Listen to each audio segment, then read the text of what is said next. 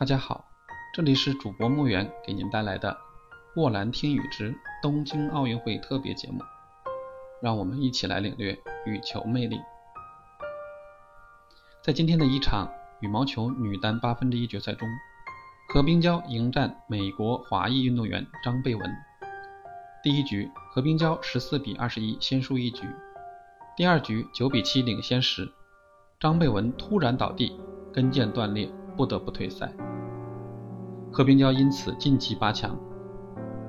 在当时，张贝文倒地后，看到医疗人员，眼泪一下子就涌了出来，边哭边说：“断了，断了。”看起来非常的难过和悲伤。那么今天我们就来说说跟腱断裂这个运动损伤。在足跟和小腿之间有一条很粗壮、结实、绷得很紧的肌腱，这就是跟腱。跟腱长约十五厘米，是人体最大的肌腱。当其收缩时，跟腱牵拉着跟骨向上移动，使我们能够以脚尖站立、正常走路及跑、跳、上下楼梯等等。行走过程可以承受的负荷为体重的两到三倍，而在体育运动中，负荷甚至可以达到体重的十倍。跟腱断裂就是跟腱组织的断裂。大部分人在描述自己跟腱断裂时，都会表示能够清晰地听到“啪”的一声，像是有人对着小腿踹了一脚。那跟腱断裂有多严重呢？跟腱若是完全断了，就会寸步难行，基本上丧失了运动能力。科比厉害吧？跟腱断裂以后不久就只能无奈退役。刘翔牛波，跟腱断裂以后也跌落神坛。而在武侠小说里面，挑断人的手筋脚筋，那这个人就是废人一个。了跟腱断裂，运动表现就很难再完全恢复到受伤前的水平，而且很有可能导致职业生涯提前结束。跟腱之伤就是运动员们的阿克琉斯之重，你说严重不？那哪些人容易跟腱断裂呢？有研究表明。跟腱断裂的发病机制和长期低血供和劳损、发生退行性改变有关。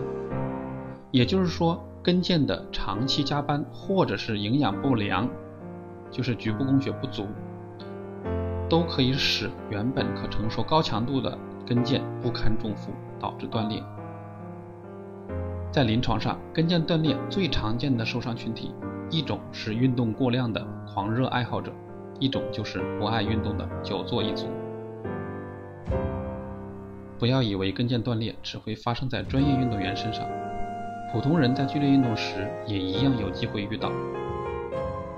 所有的受伤者都表示，他的生活、工作、运动都受到了较为严重的影响。一些人还表示以后再也不会打球、踢球了。可见这个伤病对人的生理和心理的伤害都非常大。那我们应该。来做些什么，注意避免受伤呢？这里主播要敲一下黑板，我们要划重点了。第一点，羽毛球是跟腱杀手，因为急停、急启动都比较多，所以在羽毛球运动中间要特别注意。主播的一个领导在去年的羽毛球赛中间，就是因为比赛中间间歇时间太长，导致身体的。就是已经发热的身体已经冷了，所以在重新比赛时，跟腱就发生了断裂，到现在都还没有恢复，估计以后也不能打球了。第二点就是三十岁是跟腱断裂的高发期。第三点就是体重增加时要调整一下运动习惯，给跟腱一个适应的过程。第四个就是疲惫的时候不要剧烈运动。特别是在运动过量的时候，更加要注意。第五点，就是在拉伸、热身的时候不要剧烈运动，特别是不要在没热身的情况下就参加比赛。第六点，没有穿专业的运动鞋，不要剧烈运动。建议呢，有条件都还是要穿比较厚的那种专业的运动袜，可以有效减少运动损伤。第七，喹诺酮类药物比如说左氧氟沙星、莫西沙星等等，在用药期间和用药后的短时间内，切勿剧烈运动。最后一点，在受伤后一定要第一时间前往医院，千万不要延误病情。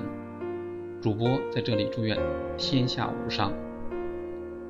以上就是本期的全部内容，谢谢您的收听，并欢迎您关注主播木远的卧兰听雨。